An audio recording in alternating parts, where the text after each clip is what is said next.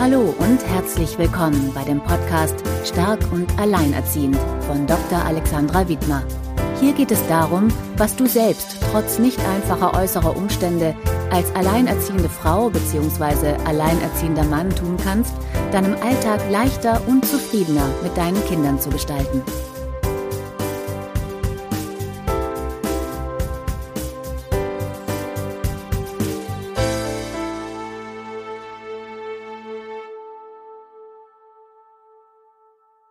Hallo und herzlich willkommen zu meinem zehnten Podcast von www.stark und alleinerziehend.de von und mit Alexandra Wittmer. Als erstes möchte ich mich bei meinen Hörern bedanken und freue mich, die Ehre gehabt zu haben, bei iTunes unter neu und beachtenswert gelistet worden zu sein. Ähm, das ist für mich nach neun Podcast-Folgen wirklich grandios und ich habe mich richtig gefreut. Vielen, vielen Dank, dass ihr mir zuhört und auch für diese bisherigen guten Bewertungen. Heute möchte ich mich über das Thema oder mit dem Thema Schuld beschäftigen mit dem Titel Leichter Leben, Fragen und Ach Antworten, und zwar 18 Fragen und Antworten, um Schuldgefühle loslassen zu können. Als erstes werde ich dir ein paar Fakten zu dem Thema Schuld aufzählen und dann ein paar der von mir verwendeten Strategien berichten, die ich in meinen Coachings oder in meinen Therapien anwende. Häufig bekomme ich in Kontakt mit Alleinerziehenden, egal ob jetzt im Coaching oder in E-Mails, die Frage, was mache ich mit meinen Schuldgefühlen? Also eine häufige Aussage ist, ich fühle mich so schuldig, soll, was soll ich jetzt machen oder wie kann ich damit überhaupt umgehen? Kennst du das auch? Ich möchte hier mal so ein paar klassische Aufsa äh, Aussagen aufzählen, die immer wieder vorkommen. Zum Beispiel, ich fühle mich so schuldig, weil ich mich getrennt habe und meinem Kind bzw. meinen Kindern diese Trennung zumute. Ich fühle mich so schuldig, weil ich wohl doch nicht alles getan habe, um meine Familie zusammenzuhalten. Ich fühle mich so schuldig, weil ich nicht die ganze Zeit Kraft und Lust habe, mit meinem Kind bzw. mit meinen Kindern zu spielen. Ich fühle mich so schuldig, weil ich meinen Haushalt nicht in Ordnung halte. Ich fühle mich so schuldig, weil ich meinem Kind nicht all das bieten kann, was ich ihm eigentlich so gerne bieten würde. Ich fühle mich so schuldig, weil meine Familie und meine Freunde, seitdem ich alleinerziehend bin, mich weniger gesehen habe oder ich sie vernachlässigt habe. Oder viele fühlen sich auch schuldig, wenn das Kind den Vater bzw. die Mutter seltener sieht oder eventuell sogar gar nicht sieht. Vielleicht erkennst du dich in, dem einen oder anderen Punkt aus dieser Liste wieder, äh, wieder. Die könnte man sicherlich noch weiter fortsetzen, aber ich denke, du weißt, um was es geht und was ich meine. In diesem Podcast möchte ich jetzt nun ein paar essentielle Fragen und Antworten klären im Umgang mit Schuldgefühlen und werde da auf die Ursachen nur sehr kurz eingehen, weil ich gerne doch den Fokus mehr in Richtung Veränderung legen möchte. Sprich, was kann ich tun, um die Schuld eigentlich am Ende in eine Art Bedauern zu verwandeln? Okay, gut, fangen wir an. Frage 1. Wann treten Schuldgefühle auf? Schuldgefühle treten dann auf, wenn wir das Gefühl haben, jemand etwas angetan zu haben. Häufig wird das Gefühl Schuld auch mit den Worten ich habe ein schlechtes Gewissen beschrieben oder Gewissensbisse. Man hat etwas getan, was den eigenen Moralvorstellungen widerspricht. Was für Arten von Schuldgefühlen gibt es denn? Schuldgefühle können von Mensch zu Mensch sehr unterschiedlichen Stellenwert haben. Man spricht von sogenannten gesunden, in Anführungsstrichen, Schuldgefühlen, wenn man tatsächlich ein Fehlverhalten begangen hat und wirklich jemand Unrecht getan hat. Das ist zum Beispiel der Fall, wenn man jemanden verletzt oder eine Bank überfällt. Na gut, also du weißt, was ich meine. Ungesunde Schuldgefühle hingegen treten auf, wenn es objektiv gar kein Fehlverhalten gab. Zum Beispiel, wenn man sich schuldig fühlt dafür, dass man seinen Partner oder seine Partnerin nicht mehr liebt, wenn man sein Kind kein weiteres Spielzeug kaufen kann, weil das Geld knapp ist oder weil man das Kind in der Kita oder im Hort anmeldet, weil man wieder berufstätig sein möchte und ungesunde Schuldgefühle tauchen dann auf, wenn wir denken, andere unglücklich zu machen. Was ist der Unterschied zwischen dem Gefühl des Bedauerns, was ich hier so sehr befürworte, und der Schuld? Wenn wir etwas bedauern, dann sehen wir, dass unser Verhalten falsch war und nehmen, übernehmen dafür die Verantwortung und beginnen nach Wegen und Möglichkeiten zu suchen, dass wir in Zukunft etwas anders machen können und besser gestalten können. Aber, und das ist das Besondere daran, wir vergeben uns diesen Fehler und bleiben aktiv und suchen nach Lösungen. Ein Beispiel. Ich habe mich zum Beispiel meinem Ex-Partner nicht oft korrekt gegenüber verhalten und nehme auch meinen Anteil der Verantwortung wahr. Das betrifft einen Teil in mir und meiner Persönlichkeit und daran kann ich arbeiten. Das wäre so eine Aussage, wo man eine Verantwortung übernimmt. Schuldgefühle hingegen, im Gegensatz zum Bedauern, äh, lasten häufig auf unseren Schultern im wahrsten Sinne des Wortes und sie leben uns und nehmen komplett die Energie. In meinen Coachings oder in den Therapien mache ich das gerne so, dass ich eine Reihe von meinen Aktenordnern, die ich dort stehen habe, denjenigen ähm, auf die Arme lege, so drei, vier, fünf Stück, und dann sie frage, wie sich das denn so anfühlt. Und die meisten sind äh, sehr gerührt, wenn ich das tue, weil sie erstens dieses Gewicht mal wirklich spüren und merken, dass sie überhaupt keine Hände frei haben. Wenn wir Schuldgefühle haben, sind wir gelähmt und diese Energie zu handeln ist nicht da. Wir stellen dann in dem Fall unser Fehlverhalten mit unserer gesamten Person in Frage und verurteilen uns. Ein Beispiel hierfür ist zum Beispiel zu sagen, ich fühle mich schuldig, weil ich nicht alles getan habe, um meine Familie zusammenzuhalten und deswegen habe ich jetzt und in Zukunft auch nichts Besseres verdient. Also dieses Infragestellen der gesamten Person und Persönlichkeit. Wie erkenne ich Schuldgefühle? Frage 4. Sie sagen häufig, dass Schuldgefühle eine Art kognitive Emotion sind. Das heißt, dass es eigentlich nur Gedankengänge sind, darüber etwas falsch gemacht zu haben. Diese Gedankengänge haben natürlich einen Einfluss auf unsere Gefühle, Körperreaktionen und das wiederum auf unser Verhalten. Dazu möchte ich ein Beispiel bringen von einer alleinerziehenden Mutter, die ich beraten habe. Ich nenne sie hier mal Julia. Julia kam mit den Gedanken, äh, ich kann meinen Kindern keine perfekte Familie bieten und dieser Gedanke löste in ihr das Gefühl von Schuld aus. Weitere Gefühle waren Trauer, Hilflosigkeit, Ohnmacht. Körperlich zeigte sie Schlafstörungen, Konzentrationsstörungen, Kopfschmerzen und innere Unruhe. Und diese ganzen Symptome führten wiederum natürlich zu einem veränderten Verhalten. Das heißt, sie machte damals ihren ehemaligen Partner für alles verantwortlich, überhäufte ihn mit Vorwürfen. Sie zog sich vor anderen zurück und hatte regelmäßig Heißhungerattacken. Und ich möchte, noch, ich möchte es nochmal sagen, Schuldgefühle sind eigentlich Gedankengänge. Die lösen wiederum andere Gefühle aus. Was ist die Ursache von Schuldgefühlen? Frage 5. Ich denke, jeder kennt Schuldgefühle mal in einem stärkeren oder einem geringeren Maß. Und das Ausmaß ist ja wieder wie bei allen Dingen entscheidend. Als du auf diese Welt gekommen bist, hattest du noch keine Schuldgefühle. Erst in Kontakt mit unserer Umwelt, sei es durch unsere Eltern, durch unsere Lehrer, durch die Gesellschaft, durch die Religion, haben wir Kontakt bekommen mit diesen Schuldgefühlen, die mal mehr oder weniger aktiviert worden sind. Wenn man zum Beispiel oft gehört hat, ich habe immer so viel für dich gemacht und was bekomme ich eigentlich zurück? Und das über eine längere Zeit, dann ist die Fähigkeit in einem Kind ein Schuldgefühl zu spüren recht gut ausgeprägt. Kinder denken da noch sehr egozentrisch und sind der Meinung, okay, ich bin so wie ich bin oder was ich mich mache, äh, was ich mache, ist nicht in Ordnung und ich bin nicht liebenswert. Dabei wollen die Kinder oder wir allen noch nur den anderen gefallen und als Kind versucht man es natürlich den Erwachsenen recht zu machen. Und wenn wir diesen Ansprüchen, also den Erwachsenen zu gefallen, nicht gerecht werden, gibt es zwei Möglichkeiten, sich selbst zu verurteilen in Form von Selbstabwertung und in der Auslösung von eigenen Schuldgefühlen. Das Problem ist dann, dass wir dieses Muster, was wir sehr früh erlernt haben, aus der Kindheit mit in unsere heutige Zeit übertragen und keine Gebrauchsanleitung dafür bekommen, dass das gar nicht mehr nötig ist. Frage 6. Was ist der Weg raus aus den Schuldgefühlen? Ja, gute Frage. Wir sagen ja immer wieder, ja, der andere ist schuld. Aber ist das wirklich so?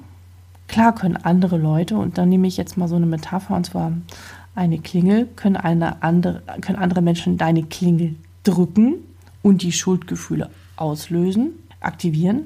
Aber ob du sie dann am Ende in das Haus hineinlässt, sprich ob du an den Summer gehst, liegt immer noch in deiner Hand und ist deine Entscheidung. Nur du hast es in der Hand, wie du auf diese Klingel reagieren möchtest. Es ist deine Entscheidung, ob du dich nach dem Klingeln als ganzen Menschen verurteilst, weil du dich schuldig gemacht hast, oder ob du einen Teil deines Handelns und die Folgen eventuell als kritisch oder auch als falsch ansiehst. Wenn du aufhörst, deinen Wert als Menschen in Frage zu stellen, dann hast du keine Schuldgefühle mehr. Frage 7.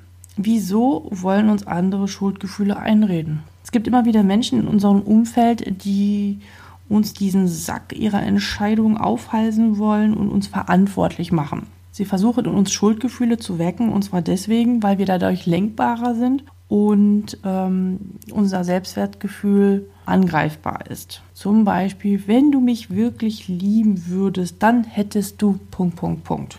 Kennt vielleicht der ein oder andere.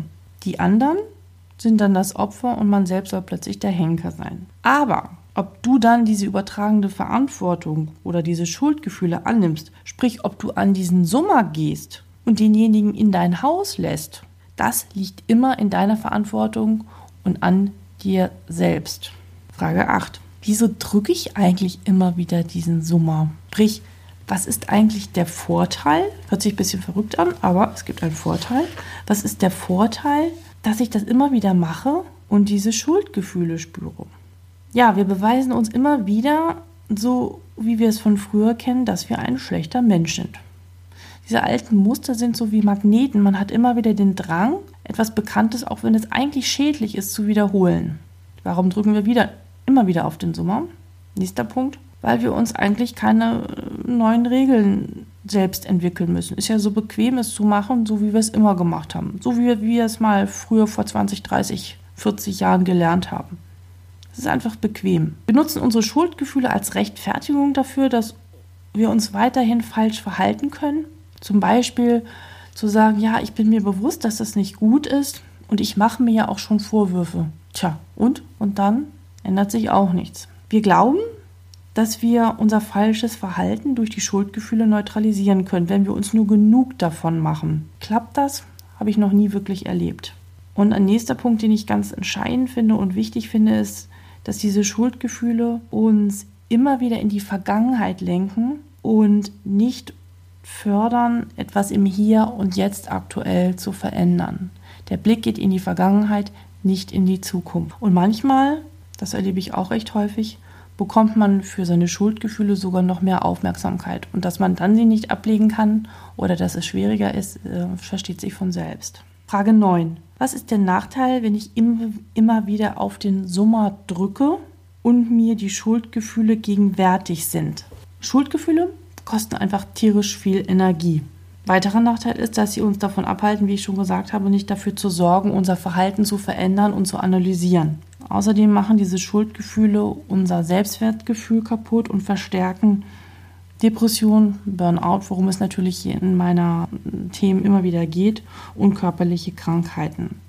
Die Schuldgefühle werden auch häufig gedeckelt durch Essen, durch Alkohol oder durch irgendwelche anderen Süchte, die es dort gibt. Ein weiterer Nachteil, immer wieder auf den Sommer zu drücken, ist, dass die Schuldgefühle eigentlich verhindern, uns, uns mit den Themen auseinanderzusetzen und Trauer zu empfinden. Frage 10. Was ist der größte Denkfehler, den Menschen machen, die starke Schuld empfinden? Ja, also der entscheidende Punkt ist, dass wir nicht unser Verhalten in Frage stellen, sondern uns als ganzen Menschen. Viele denken da sehr kausal. Bin ein guter Mensch, wenn ich Gutes tue und ein schlechter Mensch, wenn ich etwas Schlechtes tue. Doch das sorgt wiederum für viel Stress. Es wird immer wieder Fehler geben, die wir machen und das ist auch total menschlich. Doch nur aufgrund eines Fehlverhaltens ist unser Wert als Mensch unverändert. Du bist weiterhin auch mit einem Fehler ein sehr wertvoller Mensch und das vergessen viele oder sind sich viele einfach nicht bewusst. Frage 11. Und zwar, wie erhalte ich mir meine Schuldgefühle garantiert? Erstens, versuche immer alles richtig zu machen. Entweder du machst das ganz oder gar nicht. Ein falsches Verhalten darf dir nicht passieren, weil das entgegen deiner Wertvorstellung ist. Zweitens, wie du deine Schuldgefühle behältst. Glaube weiter daran, dass du zu 100 Prozent für das Wohlergehen bzw. der schlechten Laune der anderen zuständig bist. Du hast den Einfluss darauf. Natürlich nur du. Dritter Punkt, wie du dir deine Schuldgefühle erhalten kannst, ist, wenn du glaubst, dass du es einfach nicht besser verdient hast. Alles, was dir Gutes widerfährt, war natürlich nur reiner Zufall und alles, was Schlechtes dir widerfährt, schreibst du dir selbst zu. So auch die Schuldgefühle. Frage 12. Was gewinnst du, wenn du deine Schuldgefühle in Bedauern verwandelst? Anders gesagt, was bekommst du dafür, wenn du nicht immer an diesen Summer rennst und ein Lösungsmittel findest? Du kannst diese frei werdende Energie nutzen, um deine Fehler wirklich zu überdenken, um dich in Zukunft anders zu verhalten. Du bist körperlich fitter, gesunder und das zu deinen Fehlern zu stehen, das macht dich wirklich zu einem authentischen, empathischen Menschen und andere werden garantiert auf dich zukommen. Und das wiederum hat natürlich einen Einfluss auf dein Selbstvertrauen und deine Selbstachtung. Wege aus dem Schuldgefühl möchte ich dir nun ans Herz legen. Da habe ich so ein paar zusammengestellt, die ich in den Coachings und Therapien häufig verwende. Da gibt es keine Hierarchie und äh, die Liste ist bei weitem nicht vollständig, weil, es, weil man allein über das Thema schon etliche Podcast-Folgen aufnehmen könnte. Alles, was ich jetzt aufzähle, sind natürlich Dinge, die nicht von heute auf morgen veränderbar sind, aber es ist möglich mit einer gewissen Wiederholung einer Begleitung und einem Dranbleiben. Genauso wie man einen Muskel trainieren möchte, wenn man zum Sportstudio geht, ist das mit einem veränderten ja, Verhaltensmustern auch möglich. Also, Punkt 1, also Punkt 13. Streiche alle Sätze in deinem Gehirn, die mit ich sollte und ich müsste anfangen. Sie sind nämlich der Förderer jeglicher unangenehmer Gefühle und ersetze sie durch ich möchte, ich darf und ich kann. Ich weiß, das klingt sehr, sehr banal, aber ist sehr effektiv. Und du wirst nicht glauben, wie oft du am Tag ich muss und ich sollte denkst. Auch wenn du schon angefangen hast, darauf zu achten, ähm, mir passiert das auch immer wieder. Und dann versuche ich es zu korrigieren natürlich. Okay, Punkt 14. Perfektion ist out. Es leben die 60 bis 70 Prozent. Und ich garantiere dir, wenn du das schaffst, dann bist du nicht nur deine Schuldgefühle los, sondern noch vieles anderes. Ja, wäre spannend, was sich dann noch ändern würde in deinem Leben. Punkt 15. Wenn du dennoch an diesen Sommer gehst, von dem ich immer die ganze Zeit schon berichte, und die Schuldgefühle kommen, dann nimm sie an und sage Hallo Schuldgefühle. Das ist der erste Schritt, sie zu bemerken.